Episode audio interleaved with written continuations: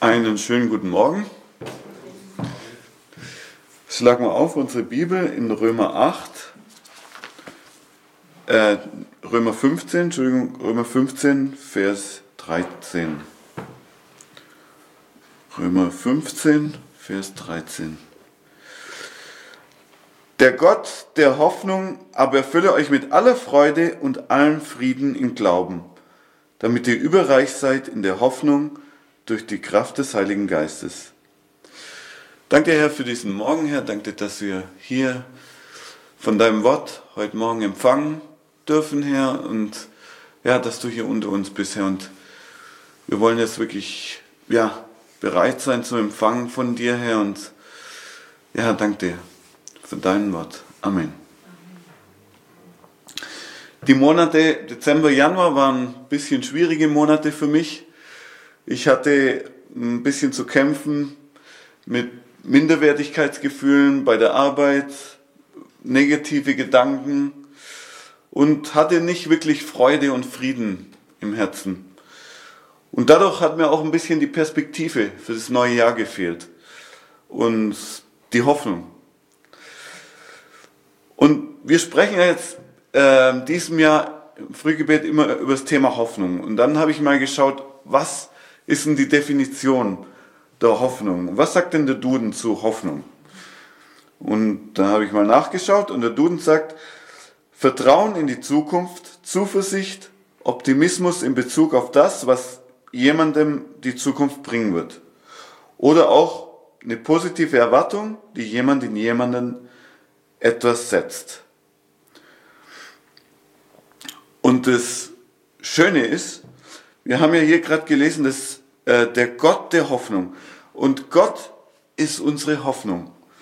Und er gibt uns das Vertrauen für die Zukunft. Durch ihn haben wir, können wir den Optimismus in Bezug auf was die Zukunft für uns bringt haben. Wieso? Ganz einfach, weil Jesus am Kreuz für uns gestorben ist. Und wenn wir an ihn glauben und ihn in unser Leben aufnehmen, dann haben wir das ewige Leben.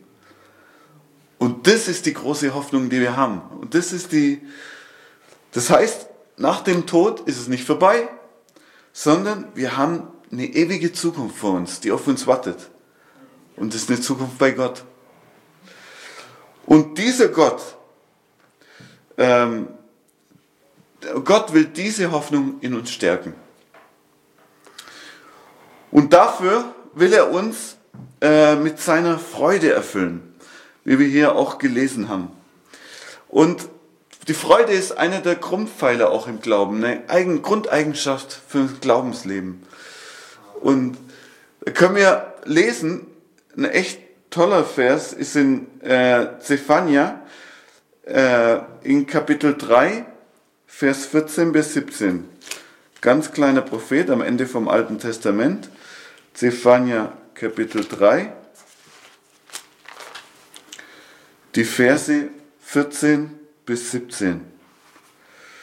Da steht, Juble, Tochter Zion, jauchze Israel, freu dich und frohlocke von ganzem Herzen, Tochter Jerusalem.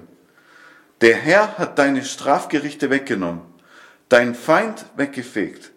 Der König Israels, der Herr, ist in deiner Mitte. Du wirst kein Unglück mehr sehen. An jenem Tag wird in Jerusalem gesagt werden, fürchte dich nicht, Zion, lass deine Hände nicht erschlaffen. Der Herr, dein Gott, ist in deiner Mitte, ein Held, der rettet. Er freut sich über dich in Fröhlichkeit, er schweigt in seine Liebe, er jauchzt über dich mit Jubel. So dieser Verse hier, die, hier sind wahre, mehrere Gründe, warum wir Freude haben können. Und der erste ist, dass ähm, Gott hat unsere Strafe weggenommen. Gott äh, ist durch Jesus am Kreuz für unsere Sünden gestorben. Er hat dafür bezahlt. Es gibt kein Strafgericht mehr für uns. Und dadurch hat er den Tod und Satan besiegt. Das heißt, alle Feinde äh, wurden weggefegt. Es gibt keine Feinde mehr. Und letztendlich haben wir dadurch das ewige Leben. Und das ist ein erster großer Grund für die Freude, die wir haben können und wo wir uns immer wieder daran erinnern können. Gott hat am Kreuz für uns besiegt und es gibt keine Verdammnis mehr für uns. Wir haben das ewige Leben in ihm. Ein zweiter Grund ist, dass Gott, wie es sagt im Vers 15, äh, der Herr, König Israels, der Herr ist in deiner Mitte. Gott ist unter uns. Gott lebt durch seinen Heiligen Geist in uns. Und das täglich. Minütlich können wir Gott erfahren, können wir mit ihm Gemeinschaft haben. Er ist in unserem Herzen. Er ist in unser Herz gekommen durch seinen Heiligen Geist. Wenn wir ihn in unser Leben aufnehmen, dann ist er bei uns. Und er hat uns sogar verheißen, dass er uns niemals verlassen wird und bis ans Ende der Tage bei uns sein wird.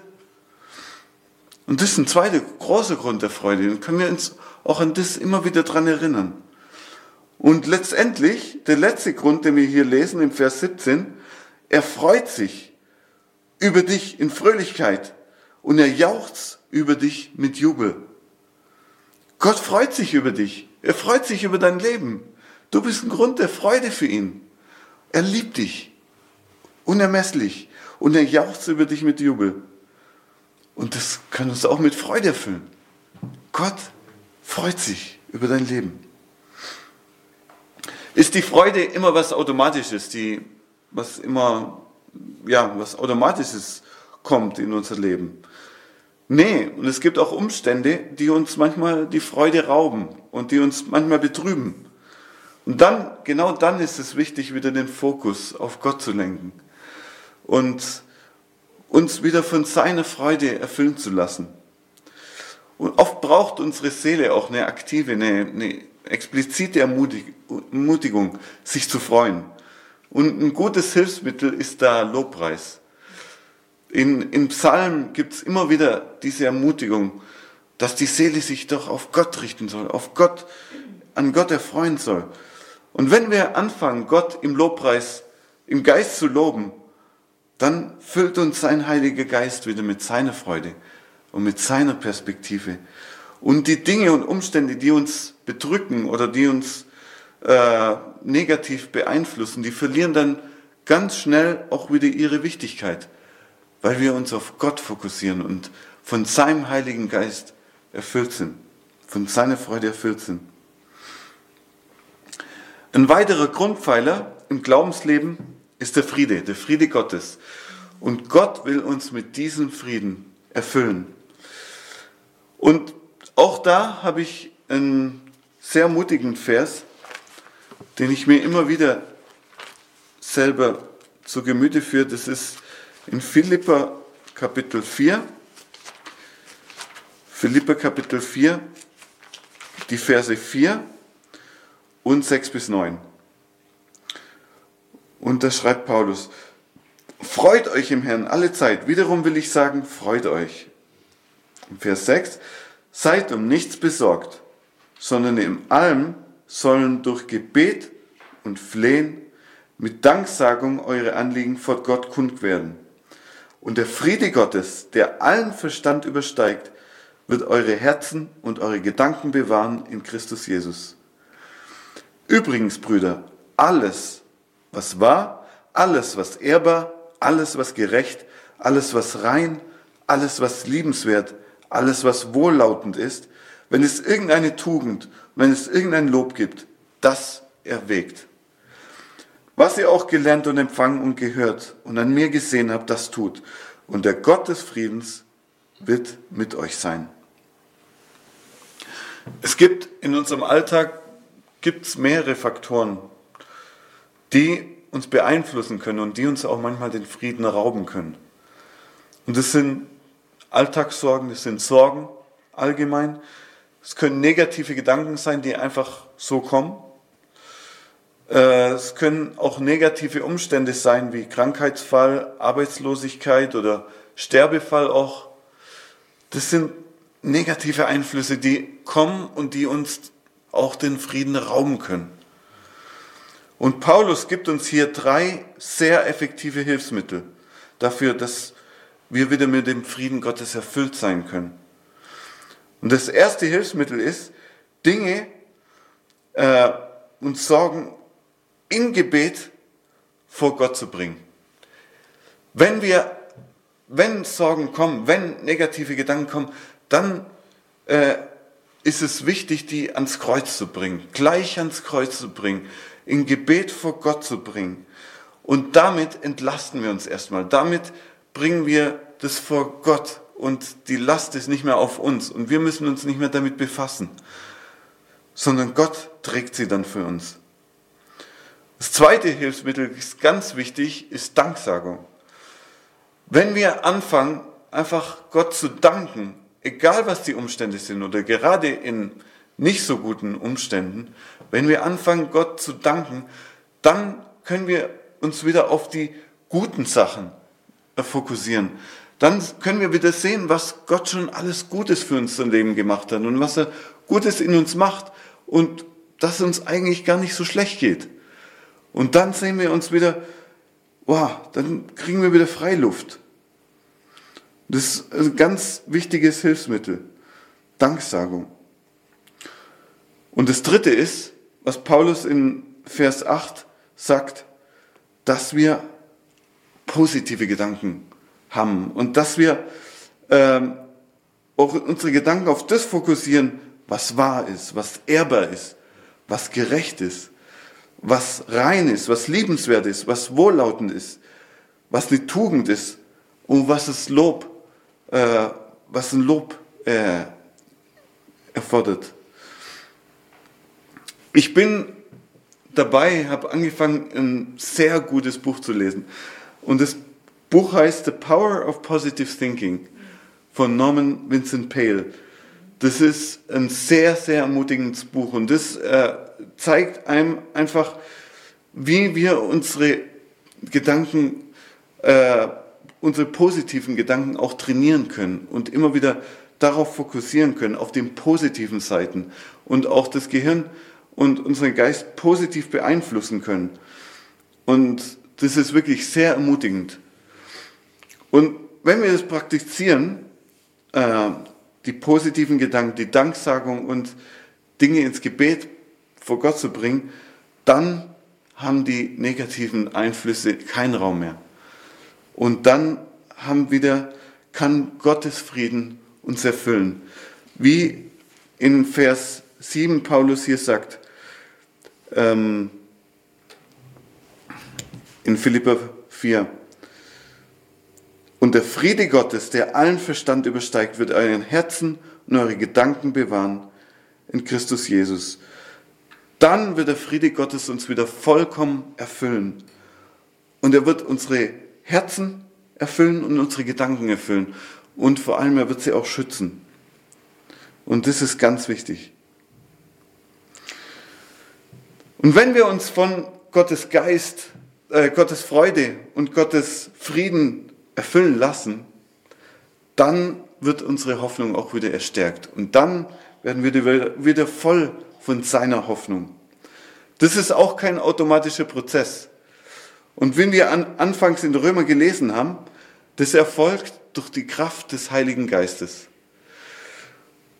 der in uns wohnt.